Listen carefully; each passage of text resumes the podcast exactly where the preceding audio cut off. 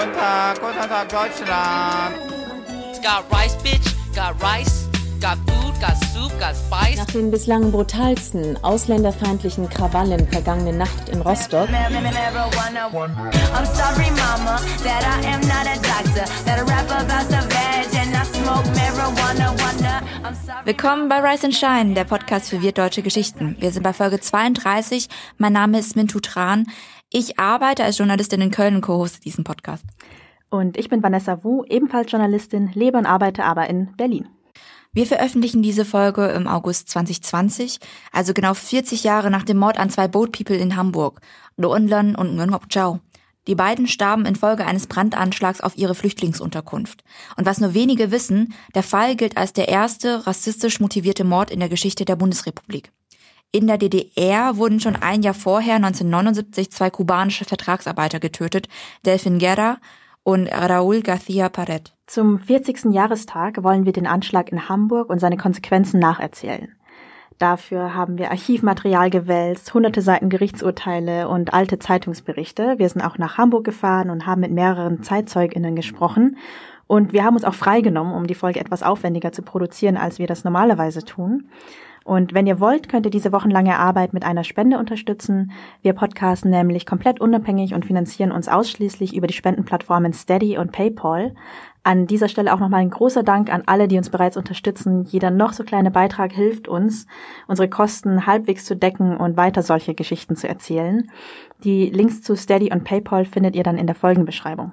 Ansonsten freuen wir uns auch, wenn ihr diese Folge auf Instagram oder in anderen sozialen Medien teilt, damit mehr Menschen von dem Anschlag 1980 erfahren. Wir werden die Folge außerdem, ähnlich wie die Boat People Folge, ähm, später auf Vietnamesisch produzieren, damit auch ältere oder neu zugewanderte Menschen sie hören und die wirtdeutsche Geschichte besser verstehen können. Wenn ihr uns dabei helfen wollt, zum Beispiel mit Übersetzen, dann meldet euch gerne per Mail an riseandshine.podcast.gmail.com. Jetzt schalten wir aber endlich nach Hamburg. Dừng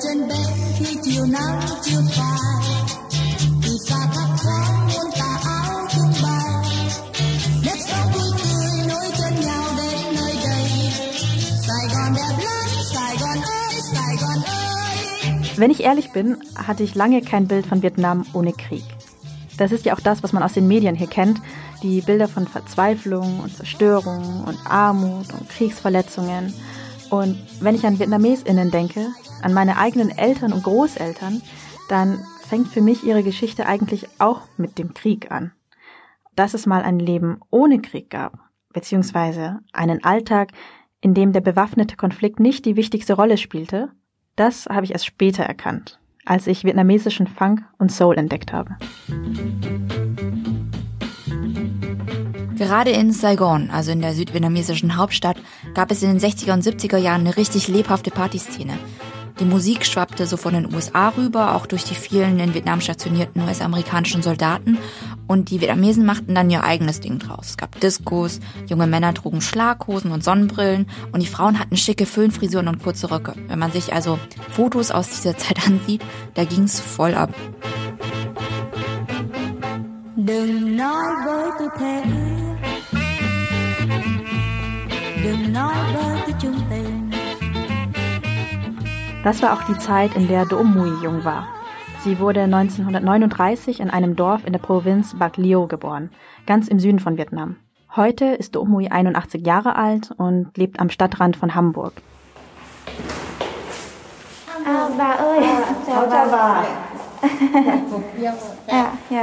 Wir haben sie besucht, denn sie ist die Mutter von Do Anh Lân, einer der beiden Boat People, die 1980 in Hamburg von Neonazis ermordet wurden. Wir wollten wissen, wie es der Mutter heute, 40 Jahre später, mit diesem Fall geht und auch überhaupt. Dazu kommen wir auch gleich, aber zuerst wollen wir noch ein wenig in den 70ern bleiben, bevor der Anschlag ihr Leben verändert hatte. Dumui hatte uns zum Beispiel ein altes Fotoalbum gezeigt. Wow, sind das Sie? Oh, sie sind so schön. Sie haben so ein schickes an. Wie alt waren Sie da? Um die 30, so ungefähr. Sie waren so schön. Haben Sie gemodelt? Nein, ich war nur Verkäuferin. Schon seit ich jung war. Da habe ich schon angefangen mit Verkaufen. Also, Ich weiß, ihr seht die Fotos nicht, aber sie sah einfach aus wie ein Model.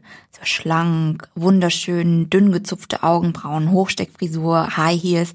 Auf einigen Fotos lehnt sie sich an dem Balkon ähm, in einem Hotel in Dalat. Auf anderen Fotos posiert sie mit ein paar Freundinnen an einer Promenade. Man könnte diese Bilder alle genauso in einem Modemagazin abdrucken, auch heute noch.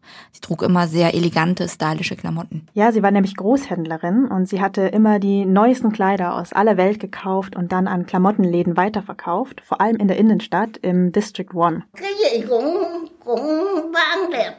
Ich habe alles verkauft. Es war alles sehr schön. Wenn ein neuer Schnitt aus den USA kam, den die Leute noch nicht kannten, haben die Leute ihn sofort gekauft. Ich habe Ware aus Hongkong bezogen, aus Frankreich. Von überall her kam die Ware. Sie war sehr schön.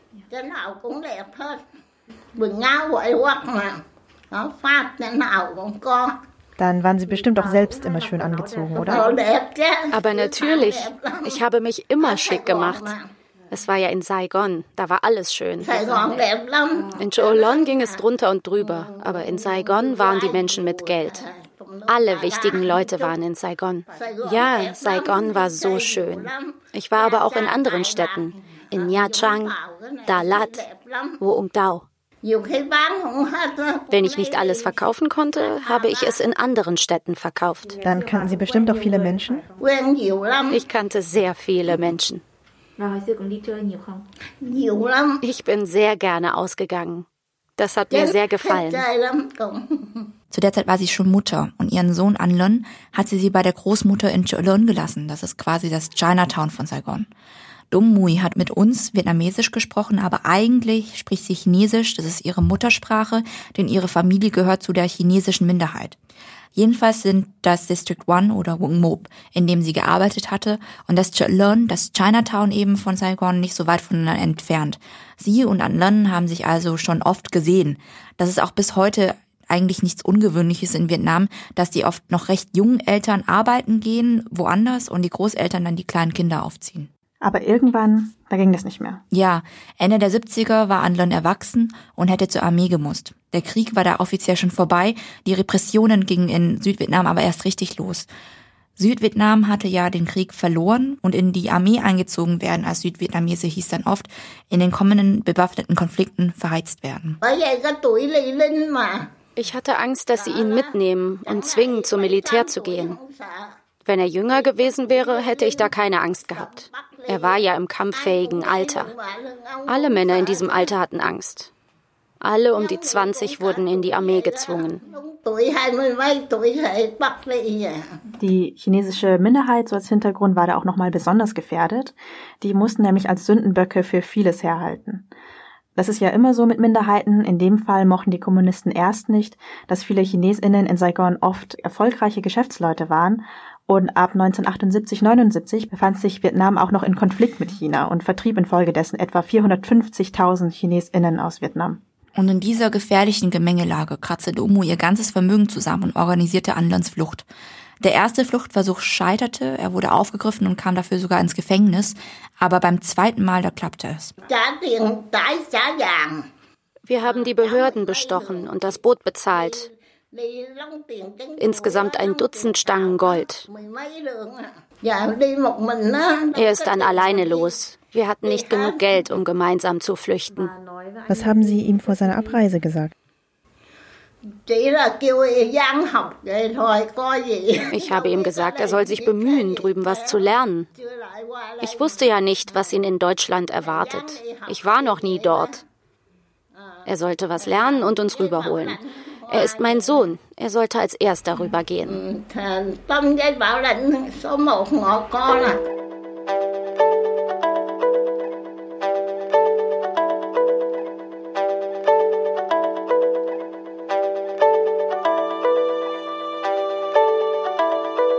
An Lön stieg dann wie viele Millionen Menschen damals in ein Boot und fuhr damit aufs offene Meer. Die meisten starben dabei, aber er hatte Glück.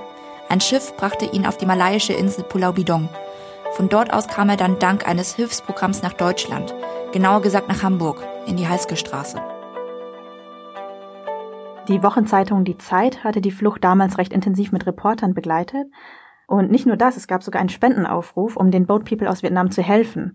Bis zum 21. August 1979 hat die Zeit von ihren LeserInnen tatsächlich 1,7 Millionen Mark gesammelt und damit den Transport finanziert, sowie Hilfskräfte wie Dolmetscher, SprachlehrerInnen, SozialhelferInnen und KindergärtnerInnen. Ich habe eine Reportage vom 24. August gefunden über die Situation auf der malaiischen Insel Pulau Bidong, wo viele Boat People strandeten und in Flüchtlingslagern untergebracht wurden. Pulau Bidong, abgeholzter Felsen mit den Hütten der Flüchtlinge, flimmert vor drückend feuchter Hitze. Auf dem schmalen Stück Strand drängte sich eine braune Menschenmasse, unzählige Leiber, dicht an dicht in atemberaubender Enge. Doch diese Menschen haben unter den menschenunwürdigen Umständen weder ihre Würde noch ihre Freundlichkeit und ihre Hoffnung verloren. Ihr Leben gleicht vielmehr einer lebendigen Gemeinde, die eine blühende Schwarzmarktökonomie entwickelt hat. Sie funktioniert wie überall auf der Welt, wo die Not regiert, nach der brutalen Regel, wer Geld besitzt, ist auch noch unter den elendsten Umständen ein wenig besser dran. Jedenfalls wollte die Zeit äh, damals nur 250 Boat People nach Hamburg bringen, vor allem Härtefälle, also Familien mit Kindern, ältere und kranke Menschen. Und um eine Auswahl zu treffen, hatten sie ganz viele Boat People vor Ort interviewt. Also sie fragten dann nach Namen, Geburtsdatum, Geburtsort, Beruf und auch nach ihrer Geschichte. Und so wurden es am Ende dann doch nicht 250, sondern 274. Wir merken, bei 250 können wir nicht aufhören. Da ist auch noch der 17-jährige Do An Lin, der allein aus Saigon fliehen musste, weil das Geld für seine Eltern nicht reichte. Doch wenigstens er sollte eine Chance haben, ein neues, ein besseres Leben irgendwo auf der Welt zu beginnen, vielleicht die höhere Schule wieder zu besuchen, die er verlassen musste, weil er zur verhassten chinesischen Minderheit gehört. Er kann nur noch schleppend sprechen, so sehr haben ihn die Wirrnisse der letzten Monate mitgenommen. Ein verhaltensgestörter, alleinstehender Jugendlicher ohne Beruf. Seine Chancen, bald von der Insel geholt zu werden, waren äußerst gering. Genau, und so nahmen sie ihn mit und so kam er auch noch nach Deutschland. In der Hamburger Halske Straße angekommen, schrieb England dann einen Brief an seine Mutter. Nur ein paar Zeilen, dass er in Deutschland angekommen sei, dass es hier gut sei und er eine Ausbildung machen könne. So richtig beruhigt war dann die Mutter der Umui aber nicht, oder? nee, die Briefe wurden damals ja alle abgefangen und deswegen standen da auch nur einige wenige unpersönliche Worte. Der Umui selber blieb dann in der Ungewissheit. Sie wollte ja eigentlich nachkommen und wusste nicht wie und wann oder ob es überhaupt je möglich sein würde. Ja, dafür ging es dann an Lön in Deutschland wahrscheinlich besser. Wir haben noch eine Reportage von der Ankunft gefunden, veröffentlicht am 31. August 1979. Und da taucht Anlön auch wieder an einer Stelle auf. Und Do An Lön, der Junge mit der tonlos leiernden Stimme, der auf der Flucht sein Gedächtnis verloren hatte, erscheint am Tag nach der Ankunft in Hamburg plötzlich mit wachen Augen und völlig normaler Sprache. Wo das nächste Postamt ist, will er wissen, denn nun ist es ihm wieder eingefallen. Er hat ja schon Verwandte in Deutschland, und denen will er ein Telegramm schicken. Ein Lön hatte in der Halske Straße auch einen Zimmernachbarn, Nguyen Cho. Über Joe wissen wir eigentlich nur, dass er in Vietnam Lehrer war und mit der Cap Anamo nach Deutschland gekommen war. Er taucht anders als England leider nicht in Zeitungsberichten auf. Aber immerhin hatten die beiden Paten, die uns mehr über sie erzählen konnten.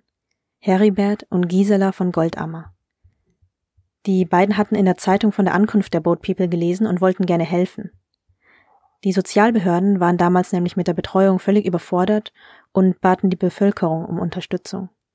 Erst wollten die Goldammers nur einen Flüchtling betreuen, aber es kam anders, wie sie uns bei einem Besuch erzählten. Wir bekamen dann Kontakt mit Zhao. Uns wurde gesagt, Zhao spricht Französisch. Meine Frau kann etwas Französisch und so haben wir gesagt, kein Problem. Stellte sich dann raus, dass er kein Französisch sprach, auch kein Englisch oder sonst was, kein Chinesisch. Und der brachte dann gleich beim nächsten Treffen seinen Freund mit, den Lan, der mit ihm zusammen im, im selben Zimmer untergebracht war. Und der sprach etwas Englisch und Chinesisch. Also weil er eben chinesischen Und- Ursprungs ist. Ja.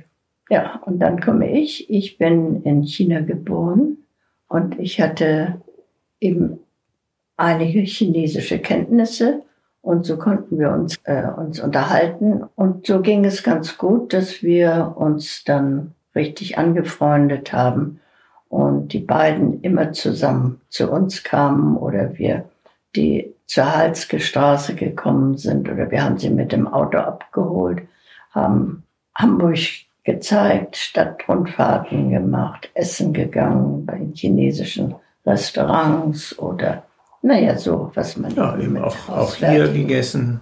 Oder zu damit uns wir deutsches gekommen. Essen kennenlernen konnten. Oder sie sind oft gekommen, dann haben sie ein bisschen hier im Garten mitgearbeitet oder hier einfach nur so gesessen und wir haben Deutsch gelernt. Was war denn Ihr Eindruck von den beiden? Also was waren das für zwei junge Männer? Im Grunde genommen ganz eigentlich fröhliche Menschen. Wir haben nie gesehen, dass sie traurig waren. Ja, ne. Waren also richtig aufgeschlossen und das hat uns auch sehr imponiert. Nur ein einiges Mal brachten sie wieder einen Freund mit und da sagten sie, der ist traurig und darum bringen wir ihn heute mit. Und Hm. ja, und so kam dann eben noch wieder dazu. Also diese Anekdote zeigt für mich halt auch, das waren ziemlich empathische junge Männer, auch sehr sozial. Und soweit lief eigentlich auch alles ganz gut für die beiden und es hätte auch so gut weiterlaufen können. Aber nicht alle Hamburgerinnen und Hamburger hatten sich über die Ankunft der Vietnamesen gefreut oder wollten gerne helfen wie die Goldammers. Es gab zwischen den Bundesländern zum Beispiel schlechte Absprachen darüber, wer wann wie viele AsylbewerberInnen aufnimmt. Das ist ja immer so, wenn es um solche Themen geht. Und ein Jahr später, am 21. August 1980, veröffentlichte das Hamburger Abendblatt auf seiner Titelseite eine kleine Meldung mit dem Titel Asylbewerber nach Hamburg geschickt. Klingt erstmal harmlos, aber der Artikel hat es ganz schön in sich. Da drin steht nämlich, dass überraschend 29 Asylbewerber aus einem Lager bei Fulda ankamen. Die Behörden in Hamburg seien aber erst 53 Minuten vorher informiert worden. Der Hamburger Senatssprecher Manfred Bissinger beschuldigte Hessen daraufhin eines, Zitat, reinen Überrumpelungsmanövers und sprach von einem, wieder Zitat, unmöglichen und auf Dauer unerträglichen Zustand. Die Verärgerung sei besonders groß, weil Hamburg schon mit 9000 Asylbewerbern überlastet sei. Sie würden, Zitat, auf Staatskosten in Hotels und Pensionen Quartier beziehen. Und am Ende dieses Artikels stand eben auch die Adresse der Unterkunft. Die Heißge Straße im Stadtteil Billstedt.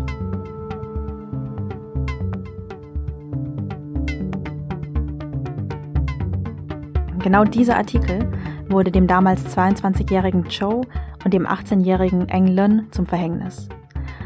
An dem Abend, das geht aus Gerichtsakten hervor, war nämlich gerade ein Neonazi-Trio unterwegs. Der 50-jährige Werkmeister Raimund H. aus dem württembergischen Kirchheim unter Teck, der 50-jährige HNO-Arzt Heinz C., ebenfalls aus Kirchheim, und die 24-jährige Radiologieassistentin Sibylle V. aus Bremerhaven.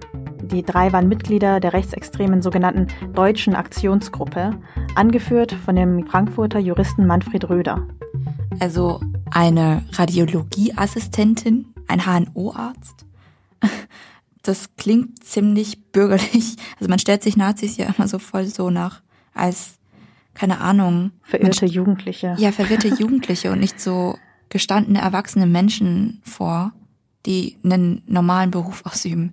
Ja. Zu Manfred Röder nochmal, zu dem will ich zurückkehren. Ähm, wer ihn nicht kennt, Röder war einer der einflussreichsten Altnazis. Also er war unter anderem der Anwalt von Rudolf Hess, der wiederum war der Stellvertreter von Adolf Hitler in der NSDAP und bei den Nürnberger Prozessen wurde er auch wegen Kriegsverbrechen verurteilt.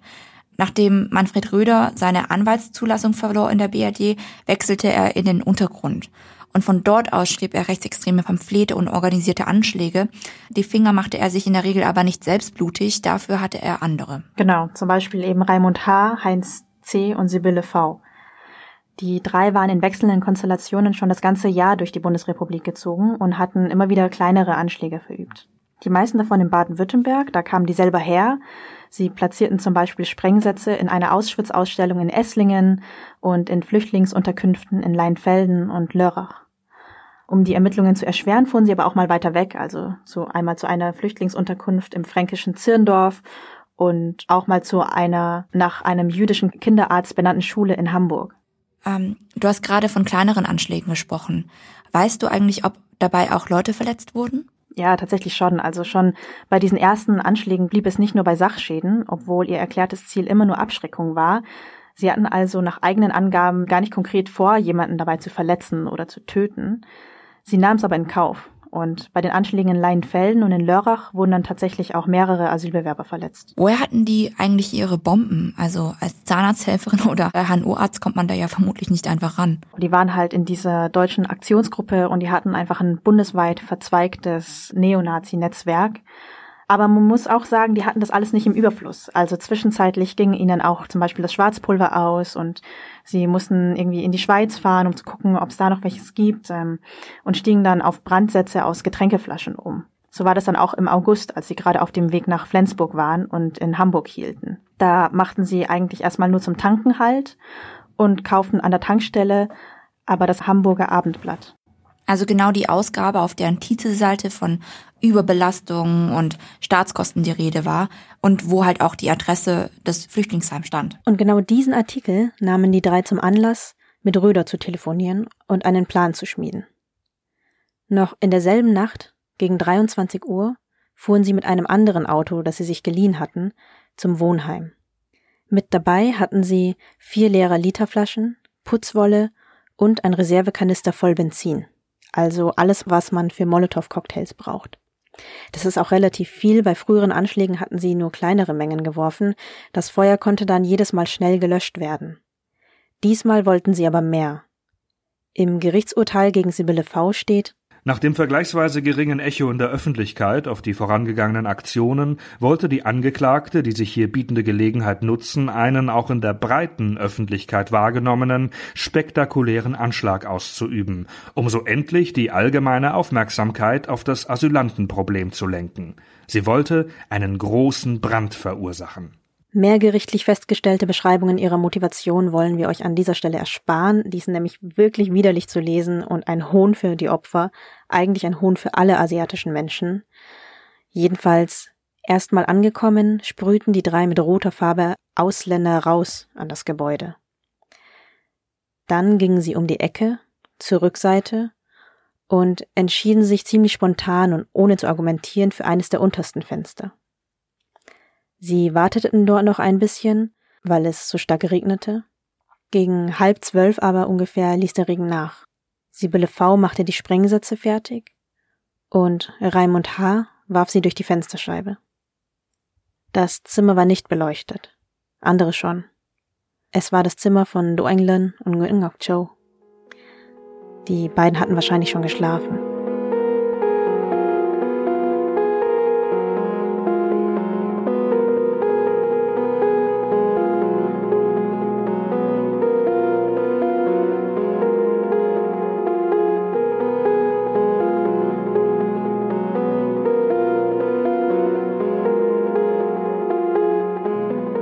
Von dieser Nacht wurde lange Zeit kaum geredet und bis heute redet eigentlich kaum jemand über den Fall. Das hat uns bei unserer Recherche wahrscheinlich am meisten verwundert, dass so etwas Einschneidendes passiert und dann einfach jahrzehntelang nichts. Ich meine, es war der erste rassistisch motivierte Mord der Bundesrepublik. Ja, selbst viele ZeitzeugInnen haben das alles erstmal gar nicht einordnen und verarbeiten können. Und in der Lokalzeitung gab es zwar eine kleine Meldung, so eine Spalte rechts, aber sonst keine Schlagzeilen, keine Sonderausgaben, keine Talkshows zu dem Thema, was heute wahrscheinlich der Fall wäre. Das ist irgendwie auch entwürdigend, wenn ein Mensch so grausam getötet wird und alles weitergeht, als wäre nichts gewesen. Zum Glück gibt es aber heute, man muss sagen, einige wenige ehemalige Boat People, die die Geschichte aufarbeiten und sich für einen öffentlichen Gedenkort einsetzen. Wir haben uns mit Tikim Tua und Toi Chong-u bei sich zu Hause getroffen. Das ein Ehepaar, Zwei unglaublich herzliche, warme Menschen und fromme Buddhisten. In ihrem Wohnzimmer hängen Kalligraphien mit buddhistischen Sprüchen, auch vom Zen-Meister Thich Nhat Hanh. Chú đúng là chú không có nhớ nhiều, tại chú ở từng bốn lần, chú không có nghe, không nghe gì hết, nhưng mà người ta chạy thì mình cũng chạy thôi. Ich erinnere mich nicht an viel. Mein Zimmer war im vierten Stock. Ich habe nichts gehört, aber als alle weggerannt sind, bin ich auch weggerannt. Ich wusste nichts. Es war so laut alles. Alle sind rausgerannt, also bin ich auch rausgerannt. Ich dachte einfach, das Haus hat gebrannt. Und danach? Hat Ihnen danach jemand davon erzählt? Wusste ich auch nichts. Zu dem Zeitpunkt wusste ich gar nichts. Ich wusste nichts von einem Anschlag. Ich dachte einfach nur, es gab einen Brand im Haus. Erst sehr viel später wurde mir das erzählt. Wir wussten nicht, was das bedeutet. Wir konnten ja nicht die Nachrichten auf Deutsch anschauen. Wir wussten gar nichts. Ich wusste nichts. Ausländer, Rassismus. Ich wusste gar nichts. Ich dachte, das war ein Unfall, ein Brand. Nicht, dass jemand uns töten wollte. Ich kann mich nicht mehr erinnern, wer mir dann die Wahrheit erzählt hat. Schon krass, oder? Dass nicht mal die Leute in dem Haus verstanden haben, was passiert ist. Also, dass der Anschlag an der westdeutschen Öffentlichkeit vorbeiging, schade, aber okay. Aber dass nicht mal die HeimbewohnerInnen richtig informiert wurden, das finde ich irgendwie, das erschüttert mich auch heute so richtig. Da kamen halt wahrscheinlich auch viele Dinge zusammen, ne? Also, Wahrscheinlich hat es die zuständigen Behörden nicht so wirklich gejuckt und gleichzeitig gab es auch diese Sprachbarriere. Aber ganz ehrlich, da muss man halt mal einen Dolmetscher organisieren. Das kann ja wirklich nicht so schwer sein. Zur Trauerfeier immerhin, die war auch relativ groß, kam auch der Bürgermeister, der damalige Oberbürgermeister von Hamburg, Hans-Ulrich Klose, und er hielt eine Rede. Aber auch dort wieder, es gab keine Simultanübersetzung oder einen Dolmetscher, sodass die meisten der VietnamesInnen, die auf der Trauerfeier waren, ihn nicht verstanden haben dürften. Chong und Tor übrigens waren nicht mal da. Die haben wahrscheinlich einfach nicht so das Ausmaß eingeschätzt und waren auch irgendwie beschäftigt, waren auf Reisen. Aber irgendwann haben sie ja dann doch mitbekommen, dass das ein Anschlag war. Ja. Und dann bekamen sie es auch mit Angst zu tun.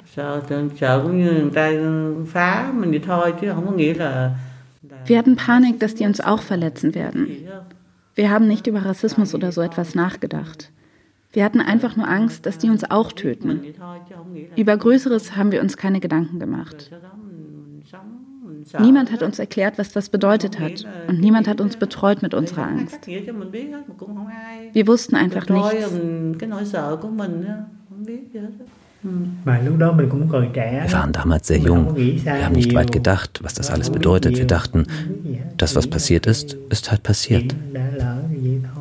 Was mich auch so traurig gemacht hat, war ja, sie wurden nicht nur allein gelassen mit ihrer Angst, sie konnten sich nicht mal ihrer eigenen Familie anvertrauen.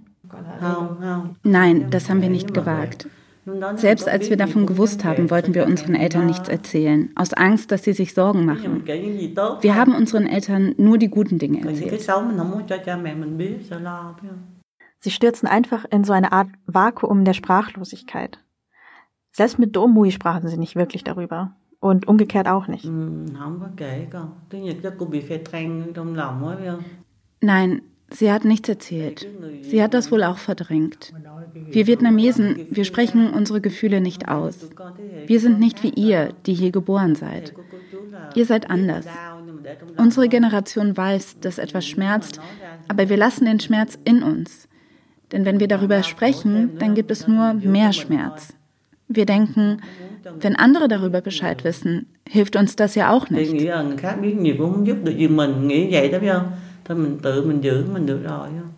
Auch die deutschen Pateneltern von Duonlon und Ngunopchau, ähm, Gisela und Heribert von Goldammer, hatten keinen richtigen Ort, um ihre Trauer zu verarbeiten.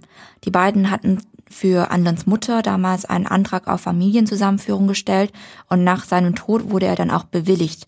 So kamen eben Domui und ähm, Domuis Mutter, also auch Anlons Oma, die ihn großgezogen hat, nach Hamburg. Die Goldamas halfen ihnen anfangs mit Behördengängen, aber wie gesagt, über Anlon sprachen sie mit Domui nicht. Nein, wir haben also bewusst auch bei den anderen, die diese Attentat miterlebt haben, nie von uns aus nachgebohrt. Weil wir wussten, dass das und auch die Flucht als solches und was sie da alles erlebt haben, das ist so ein Wunderpunkt. Und da kann man sehr leicht auch in Fettnäpfchen treten. Und deswegen haben wir also uns mit Fragen sehr zurückgehalten. Ne? Was ich ja auch sehr respektvoll finde. Aber ich habe auch den Eindruck, das Gefühl, aneinander vorbeigeredet zu haben, das nagt bis heute noch an ihnen. Und auch die Hilflosigkeit damals. Also mich bedrückt das schon. Mich bedrückt es auch, dass wir vielleicht mehr hätten unternehmen können. Auch anschließend uns um mehr Domui zu kümmern. Nämlich sie hat ja auch gar keine nee, Schadensersatz oder irgendwie sagt man da. Ja. wussten wir ja auch nicht. Wussten nicht, wie das äh, geht, dass sie noch zum Beispiel, wir hatten da gefragt beim, wie heißt es, beim Weißen Weißen, Ring. hatte ich angerufen und hatte gesagt, könnte man nicht irgendwie, ist da finanzielle Schutz, ähm, Hilfe für die Mutter auch möglich? Ja, das, der Weiße Ringe geht leider nicht für Ausländer, hieß es, war nur für, für Deutsche. Der Sache sind wir dann auch nicht Nein gegangen. Wenn die sagen, das ist so nicht, dann haben wir, haben wir uns auch nicht weiter drum bemüht oder ob es überhaupt die Möglichkeit gibt, dass jetzt die Mutter jetzt irgendwie eine finanzielle Unterhalt, Unterstützung von der Deutschen. Es gab also die normale Sozialhilfe dann natürlich. Ne? Und Umui, die Mutter von England, konnte es am Anfang nicht mal der Oma erzählen, dass England gestorben ist. Also der Frau, die England eigentlich großgezogen hatte. Ich habe es seiner Oma nicht erzählt. Sie hat ihn so geliebt. Ich habe ihr nicht erzählt, dass er tot ist. Sie hat nachgefragt, aber ich habe ihr nichts erzählt. Erst später haben Nachbarn ihr davon erzählt. Sie ist so traurig gewesen. Sie hat ihn sehr geliebt. Sie hat ihn aufgezogen. Sie hat ihn aufgezogen, seit er sehr klein war, gerade geboren. Bis er gegangen ist, hat sie sich um ihn gekümmert.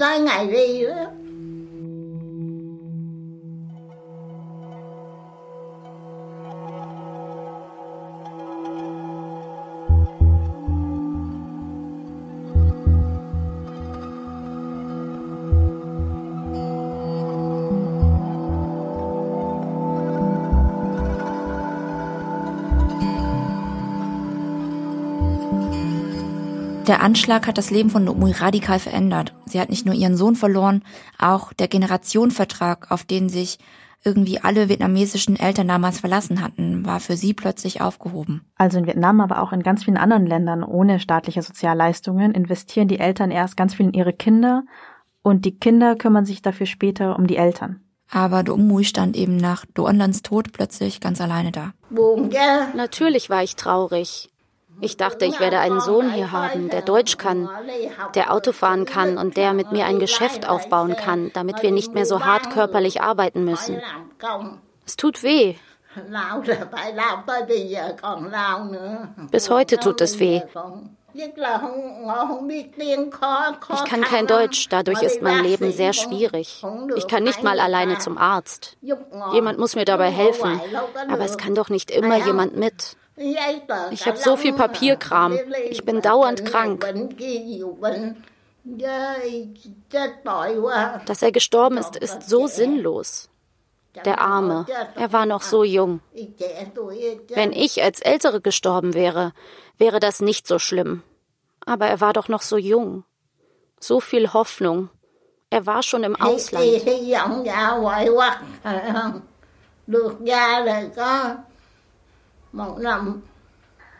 Die Trauer und das Alleinsein haben es für sie auch schwer gemacht, hier jemals anzukommen. Ja, sie durfte zwar nach Deutschland, aber das war's dann auch schon. Niemand hat sich je bei ihr für all das entschuldigt. Es gab nie irgendwelche Schmerzensgelder, keine Opferhilfen. Niemand fing Domui richtig auf, weder finanziell noch emotional. Und von selbst konnte sie ja kaum wieder aufstehen.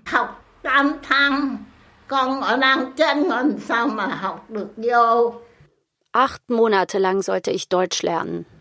Aber mein Kind ist gerade gestorben. Wie hätte ich da etwas lernen sollen? Nichts blieb im Kopf. Ich kann ja nicht mal Vietnamesisch schreiben. Dauernd gab es Krieg. Wann hätte ich in die Schule sollen? Dauernd bin ich geflüchtet. Ich konnte nicht zur Schule. Ich kann ein bisschen Chinesisch schreiben, aber das habe ich nicht in der Schule gelernt. Das habe ich mir selbst beigebracht. Also, sie tut mir einfach richtig leid. Statt mit ihrem Sohn ein neues Leben in Deutschland aufzubauen, hat sie sich dann irgendwie alleine durchgeschlagen. Sie hat Rucksäcke genäht, irgendwann taten ihr die Hände so weh, dass sie aufhören musste und inzwischen lebt sie ganz allein am Stadtrand in so einer Sozialsiedlung, kann sich von ihrer kleinen Rente nichts leisten. Bei Wohnungen oder Häusern von älteren Menschen sieht man halt oft noch Zeugnisse von einem langen Leben. Also überall stehen dann lauter Fotos und Ramsch. Aber Domus Wohnung wirkt auf mich total kahl. Also da steht einfach nichts. Ist komplett leer. Und dann wurde in den letzten Jahren auch noch zweimal bei ihr eingebrochen. Also Das hat sie einfach nicht verdient. Das hat niemand verdient. Was mich an der ganzen Sache ja auch noch fertig macht, diese Neonazis, die haben sich ja nichts dabei gedacht. Die hatten ja eher zufällig in Hamburg Halt gemacht. Die haben zufällig genau in diesem Tag diesen einen Zeitungsbericht gelesen und dann mehr oder weniger spontan diesen Anschlag durchgeführt. Und mit dieser brutalen Beiläufigkeit haben sie nicht nur zwei Menschen getötet, sondern auch noch so viele weitere Leben zerstört. Was ist eigentlich aus den Tätern geworden? Die wurden dann schnell gefasst. Also die Sprühfarbe, die sie für ihren Ausländer-Raus-Slogan verwendet hatten, hatten sie schon einige Tage vorher bei einer anderen Sprayaktion genutzt. Und dabei hatte sie jemand beobachtet und das Kennzeichen notiert. Und mit diesem Kennzeichen hat die Polizei dann das Auto relativ schnell gefunden und auch die Leute gefasst. Und der Prozess fand dann 1982 am Oberlandesgericht in Stuttgart statt. Angeklagt waren Manfred Röder und eben die drei in dieser Nacht Beteiligten. Und alle vier wurden letztlich zu unterschiedlich langen Haftstrafen verurteilt. Sechs Jahre, 13 Jahre und zweimal lebenslänglich, also in Deutschland mindestens 15 Jahre.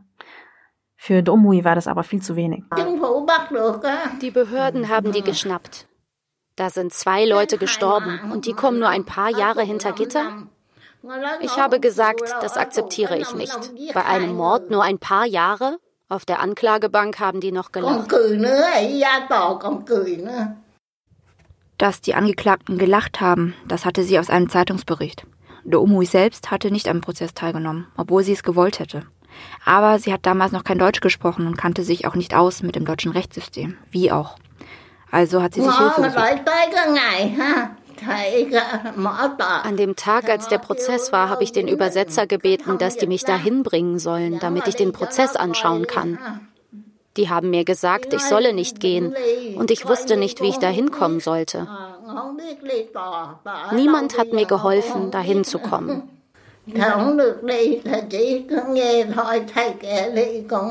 Also wir können jetzt nicht mehr nachvollziehen, was genau damals schief lief, ob Domui nie eine Einladung bekommen hatte oder ob sie die Einladung einfach nicht verstanden hatte und wer ihr von einer Prozessteilnahme abgeraten haben soll. Das ist alles lange her. Ihre Erinnerungen sind auch verschwommen.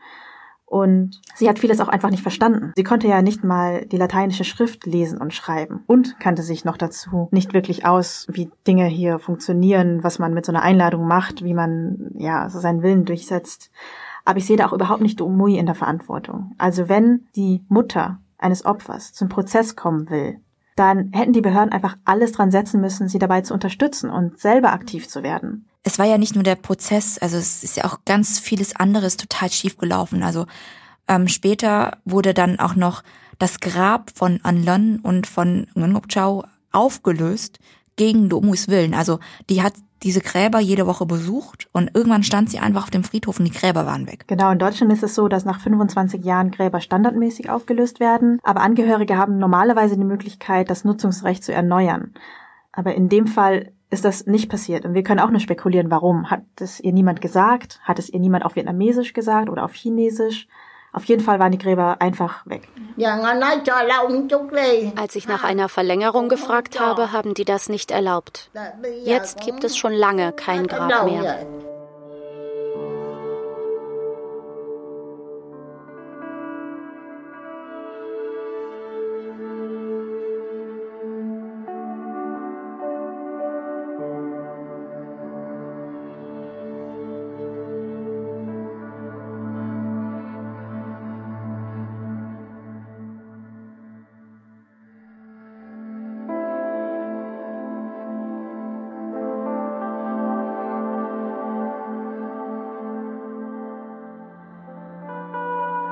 Lange Zeit sah dann alles so aus, als würde dieser Fall einfach verblassen und in Vergessenheit geraten.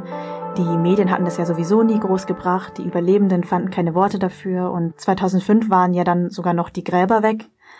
Dass wir uns heute also wieder mit dem Fall beschäftigen, das hat vor allem mit dem Aufdecken einer ganz anderen Anschlagsserie zu tun, und zwar den Morden des NSU. Also tatsächlich gibt es auch eine Verbindung zwischen der deutschen Aktionsgruppe und dem nationalsozialistischen Untergrund.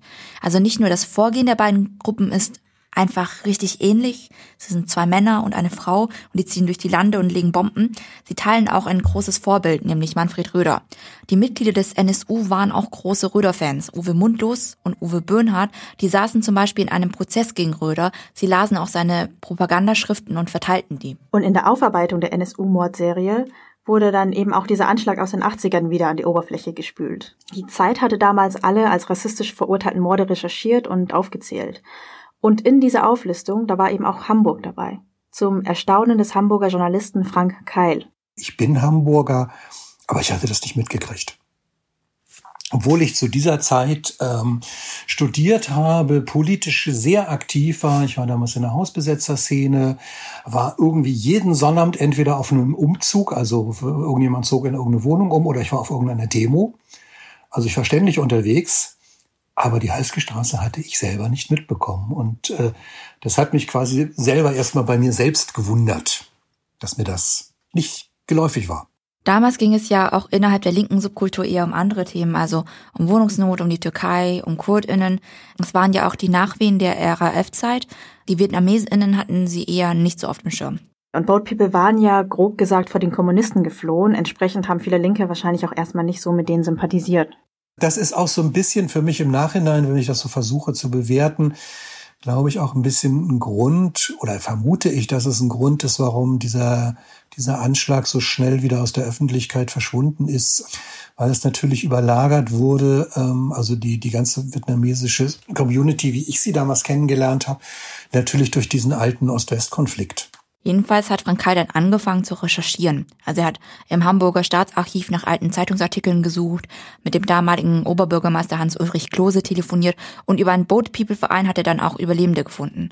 Und dieser Artikel erschien dann 2012 in der Zeit unter dem Titel Der blanke Hass. Diese Recherche war dann für einige Vietnamesinnen der Anlass, sich wieder mit dieser längst vergangenen und fast vergessenen Geschichte auseinanderzusetzen. Zum Beispiel für Chang und Toa, die bei dem Anschlag ja noch relativ jung waren und den damals auch noch gar nicht so richtig verstanden und einordnen konnten. Also Jean Montois und die Paten, die Goldammers und die Mutter und noch ein paar andere gründeten daraufhin die Initiative Halske Straße, die sich für einen öffentlichen Gedenkort einsetzt. Sie haben jeder für sich eben beschlossen, diesen Fall nicht mehr in sich zu vergraben, sondern ihn öffentlich aufzuarbeiten. Erst nachdem wir angefangen hatten, uns für ihren Sohn einzusetzen, hat auch Do Umui gesagt, ein Gedenkort wäre auch mein Wunsch. Ich will nicht, dass jemand mein Kind und Chao vergisst. Aber sie wusste nicht, wer ihr dabei helfen könnte. Also ist über Jahre nichts passiert. Und dank dieses Mannes, dieses Journalisten, kamen wir erst auf die Idee, etwas zu tun.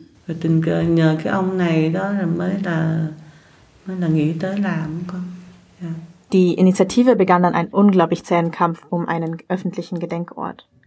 Also nicht nur der Hamburger Senat stellt sich bis heute quer, auch einige Überlebende wollen keinen Gedenkort. Die würden den Anschlag lieber vergessen und viele sind auch so drauf, dass sie Deutschland lieber ohne jeden Zweifel ihre Dankbarkeit für ihre Rettung ausdrücken, als irgendwie anzumerken, dass auch mal etwas schief lief. Und das ging sogar so weit, dass sie der Gedenkinitiative Hass und Rachegelüste unterstellten. Also der Verein der vietnamesischen Flüchtlinge in Hamburg, so heißt er, schrieb sogar mal einen Brief an den Hamburger Senat und darin heißt es, wir waren und sind bereit, diese Tat zu vergeben, denn der ewige Hass im Herzen würde niemals den Frieden in unsere Seele bringen. Umso befremdlicher nehmen wir eine Initiative zur Umbenennung der Halske Straße zur Kenntnis, deren Sinn das Wiederaufleben des Hasses und der Rachegelüste ist. Wir lehnen es ab, Deutschlands wegen dieser Tat zu verurteilen. Und äh, gegen diesen Vorwurf wehren sich Jean Montois aber ganz vehement. Wir sind doch nicht gegen Deutschland. Wir sind nur gegen eine kleine Gruppe, damit sich so etwas nicht wiederholt. Das ist keine Undankbarkeit, aber die denken halt anders. Und nicht nur das, also seitdem sind in der Hamburger Viet-Community auch wirklich komische Sachen passiert. Die haben gesagt, das, was wir machen, ist nicht richtig und dass wir angeblich mit Kommunisten unter einer Decke stecken. Und dann fielen auch noch Namen von angeblichen Kommunisten, mit denen wir zusammenarbeiten würden. Wir haben nur gesagt, wir arbeiten nur mit diesen Deutschen hier zusammen. Wir haben die Namen von diesen Vietnamesen noch nie gehört. Auf einmal stand aber in einer vietnamesischen Zeitung, dass wir mit den Kommunisten unter einer Decke stecken. Ganz geklärt ist der Konflikt noch nicht, aber nach all den Jahren Stillstand tut sich gerade was. Also immerhin der Friedhof in Öjendorf, wo auch Duonlan und Ngok begraben lagen.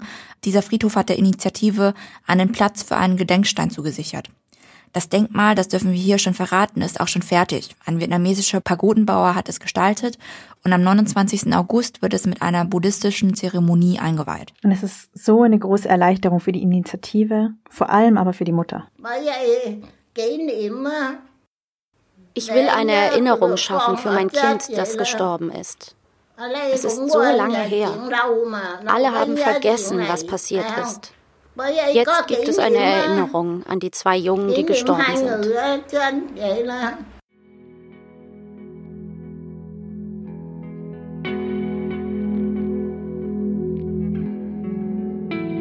Dass es endlich äh, geschafft haben, einen Gedenkort zu schaffen, ist einerseits eine politische ja, Botschaft, aber es ist auch sehr wichtig, dass es auch ein persönlicher Gedenkort für die Mutter auch.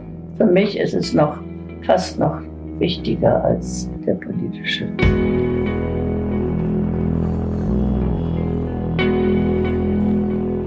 Thì theo chú nghĩ cái đây là một cái Geschenk cho bà Đỗ Mùi. Ich denke, das Denkmal ist in erster Linie ein Geschenk an Frau Dom Mui. Das ist meine Meinung. Sie ist schon alt, wer weiß, wie lange sie noch lebt. Wir möchten einen Abschluss für sie, dass sie sieht, mein Kind hat ein Denkmal bekommen. Und wenn wir dafür etwas tun können, dann machen wir das.